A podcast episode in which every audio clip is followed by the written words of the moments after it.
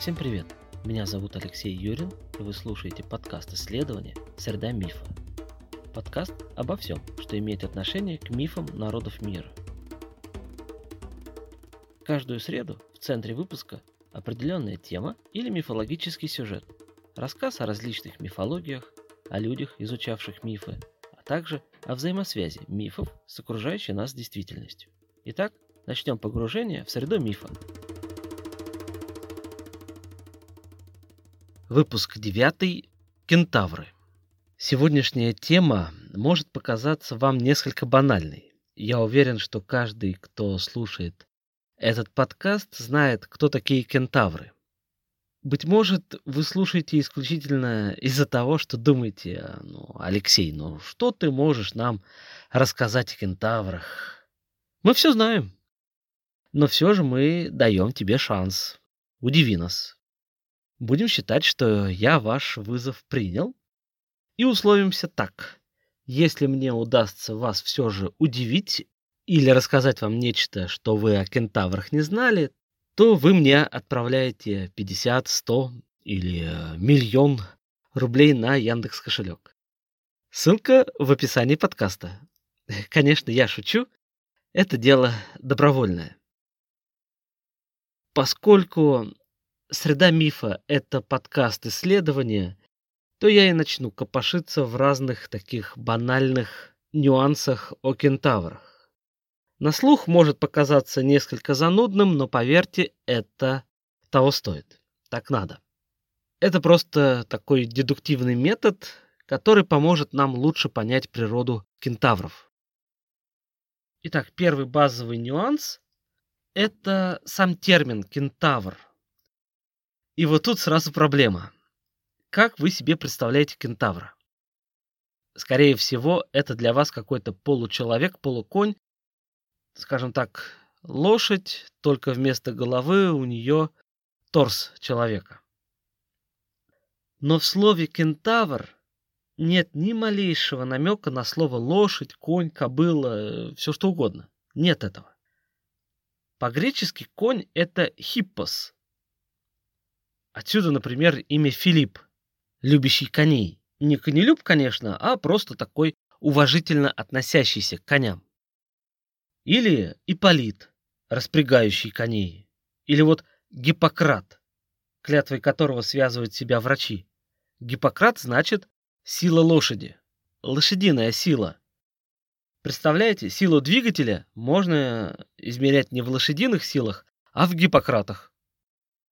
И ходить так, а, вернее, ползать, как удав из 38 попугаев. А в Гиппократах-то я гораздо мощнее. Так вот, в слове «кентавр» никакой лошади нет.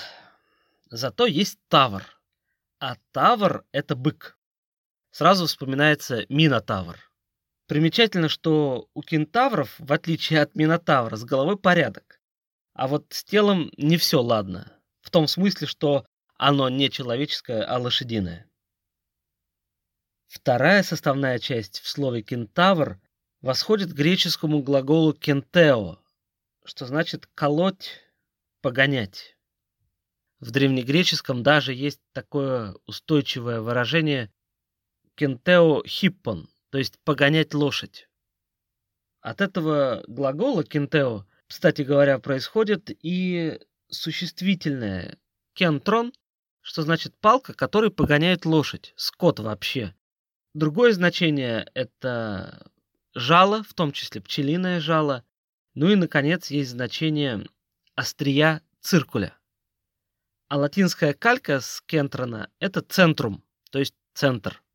Но это все филологические завихрения, а мы вернемся к нашему кентавру, кентехипу, это никакой не хиппи и никакой не Кент, а погонщик лошадей.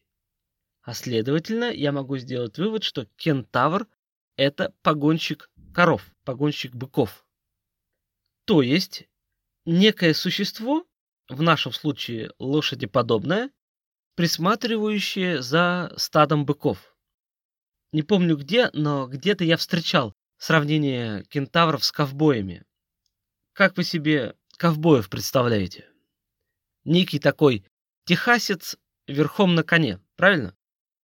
И то же самое в слове «ковбой». Здесь нет слова «лошадь», но есть корова. Ковбой буквально это коровьий парень. И вот тут самое время рассказать вам об одной гипотезе, объясняющей происхождение не мифологическое, а рациональное.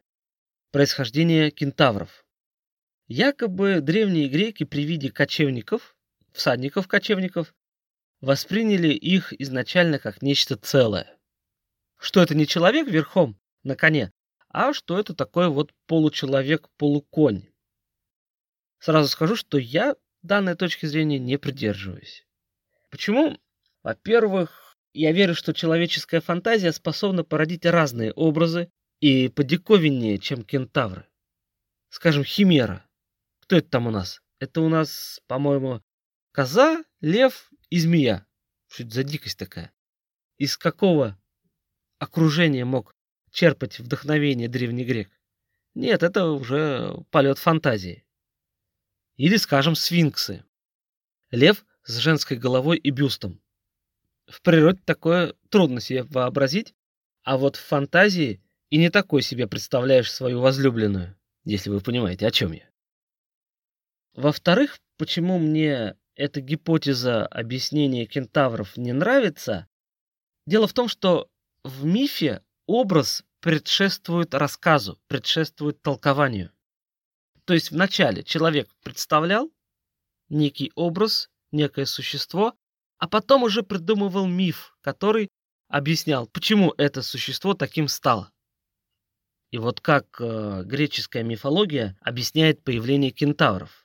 Объясняет она человеческой гордыней. Некий Иксион, личность малоприятная, он своего тестя убил лишь за то, что не хотел отдавать ему дары, которые обещал за невесту. Так вот он побывал на Перу у Зевса, и на этом Перу он воспылал страстью к Гере. Странный выбор, но люди разные. Геру ему, разумеется, не дали, зато дали ее образ в виде облака. И вот от этого союза появился какой-то уродливый кентавр – этого бедного кентавра никто не любил, с ним никто не разговаривал, его все сторонились, так что ему пришлось найти э, утешение у магнезийских кобылиц, от союза с которыми и пошел род кентавров. Итак, что для нас тут важно? Что кентавры — это странное диковинное такое соединение божественного, человеческого и животного. В нем причудливо сочетается небесное и земное.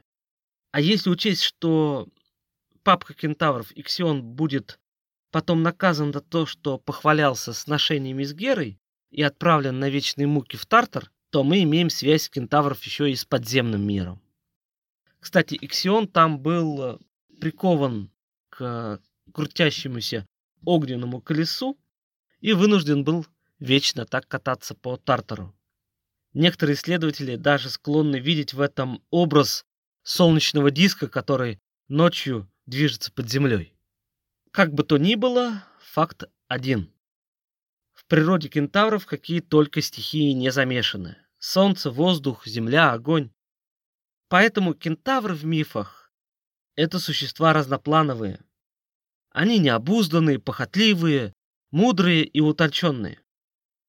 Ну и, наконец, они сопровождают Диониса, бога виноделия, а у этого товарища был вкус, кого выбирать себе в компаньоны. Насчет похотливости кентавров есть несколько чудесных сюжетов, самый знаменитый из которых это кентавромахия, то есть битва с кентаврами. Что там за история приключилась? У Иксиона, помимо сына кентавра, был и сын от земной женщины Перифой. Перифой был царем легендарного народа Лапифов, и этот Перифой задумал жениться, жениться на девушке по имени Гиподамия. Гиподамия как раз имя, связанное с лошадьми, то есть укротительница лошадей. Но на свадьбе все пошло не так, как было запланировано. На свадьбе присутствовали кентавры, как-никак сводные родственники Перифея, а пир был пир горой, там даже олимпийские боги практически в полном составе присутствовали. Так вот, кентавры на этом пиру напились э, неразбавленного вина и начали буянить. Один из кентавров, Эвритион, набросился на невесту, а остальные стали нападать на разных женщин и детей. Началась потасовка, она переросла в битву, а потом и вообще в войну между кентаврами и лапифами. Это не единственный сюжет, когда кентавры не воздержаны к чужим женам. Другой знаменитый пример связан с женой Геракла, Деянирой. Во время одного из путешествий Гераклу и Деянире надо было пересечь горную реку. А в том месте промышлял кентавр Нес, который за плату перевозил желающих через эту реку. Геракл, конечно, сам стал переправляться, а вот жену посадил на спину кентавра, который не удержался и стал к ней приставать. Когда Геракл пересек реку, он оглянулся, услышав крики жены, и поразил отравленной стрелой кентавра. Честь жены была спасена. Но умирающий Нес подозвал к себе Деяниру и сказал ей, что если она хочет иметь средство, которое поможет ей сохранить любовь Геракла, то пусть она смешает семя, которое он пролил на землю, с кровью, вытекшей из раны, которую он получил от стрелы Геракла. Дейнира так и поступила, и потом спрятала это такое снадобье свое.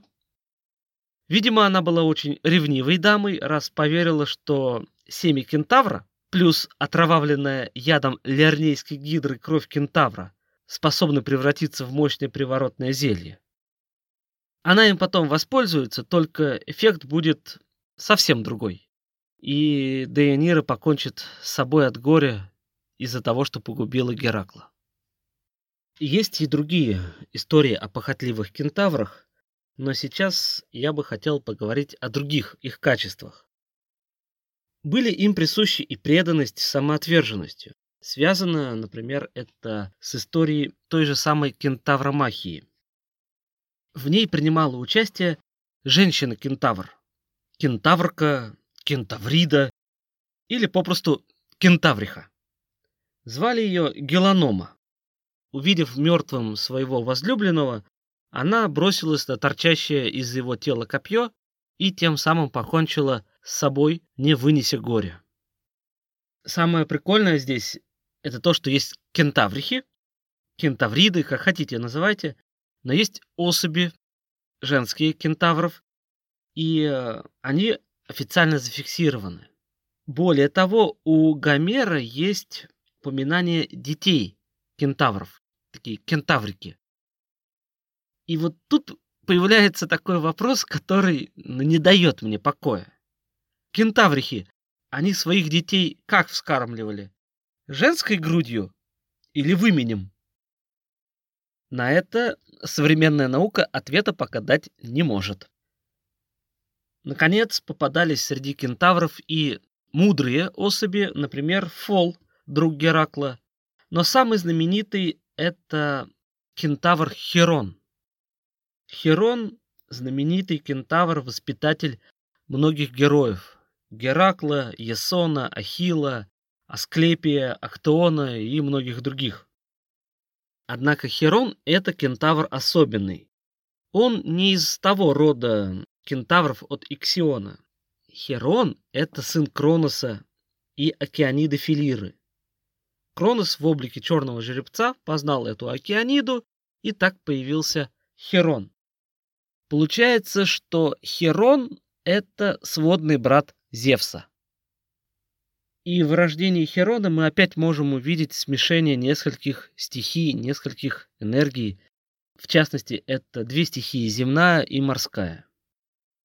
Херон отличался от прочих кентавров тем, что он был мудрым, он был знатоком музыки, разных лечебных трав и целительства.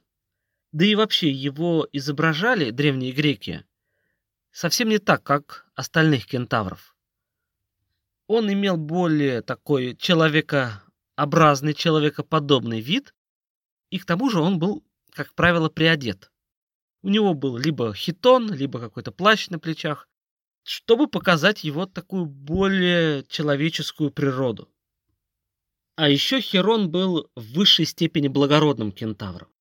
Вы наверняка могли слышать такое сравнение Прометея с Иисусом.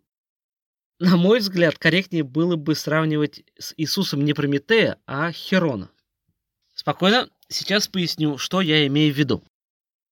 Вышло так, что Геракл случайно ранил своего друга Херона, отравленной стрелой.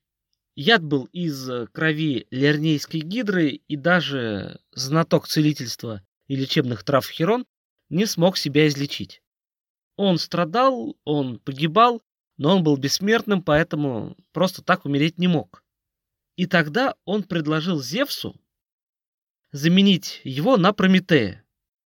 А поскольку Херон и Прометей были сыновьями титанов и были бессмертными, то получается, что Херон отдавал свое бессмертие во искупление греха длиною в бессмертную жизнь Прометея.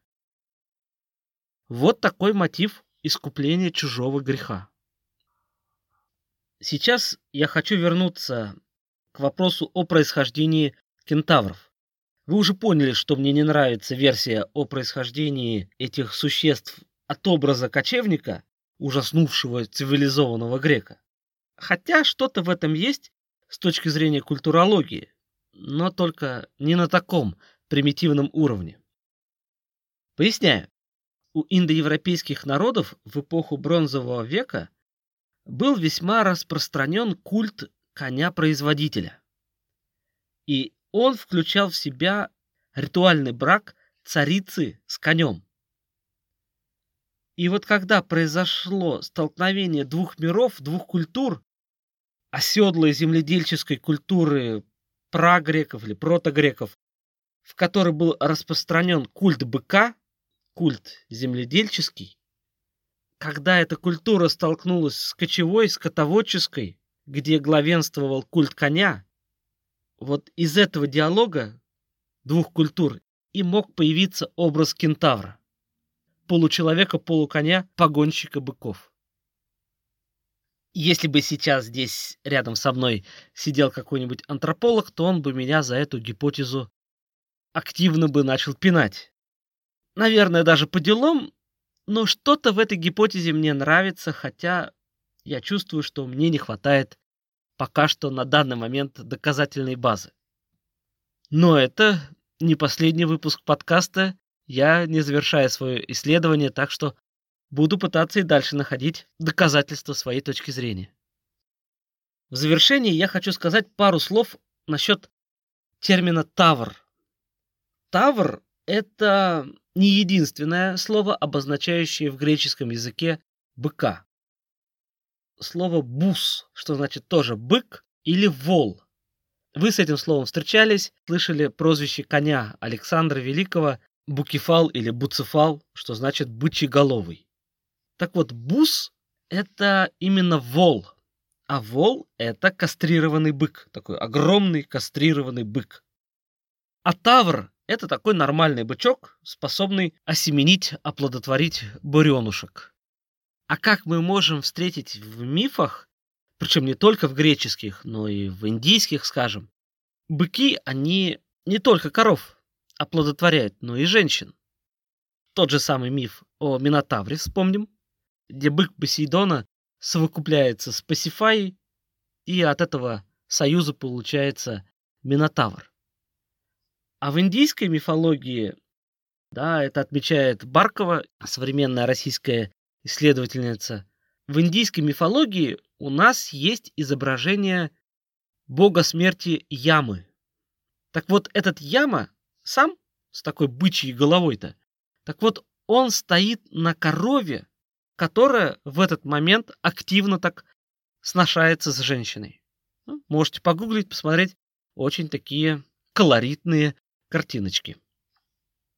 Я тут не поленился и порылся в этимологическом словаре древнегреческого языка Шантрена, и вот что он пишет насчет слова «тавр». Это слово он возводит к понятиям промежности и фалоса. Теперь, я думаю, вам понятно, почему у кентавров все время чешется, и им надо чужих жен похищать. Ну и чтобы совсем закрыть эту тему, немного такой легкой информации о кентаврах. А кентавры — это не единственные полулюди в греческих мифах. Есть, например, еще онокентавры. Это человек-осел. Теперь вы знаете, как на шумящих соседей ругаться. «Эй ты, онокентавр! Уже полночь, сделай музыку потише!» «Кто-кто?» «Человек-осел в пальто». Другой пример — Леонта-кентавр, человек-лев.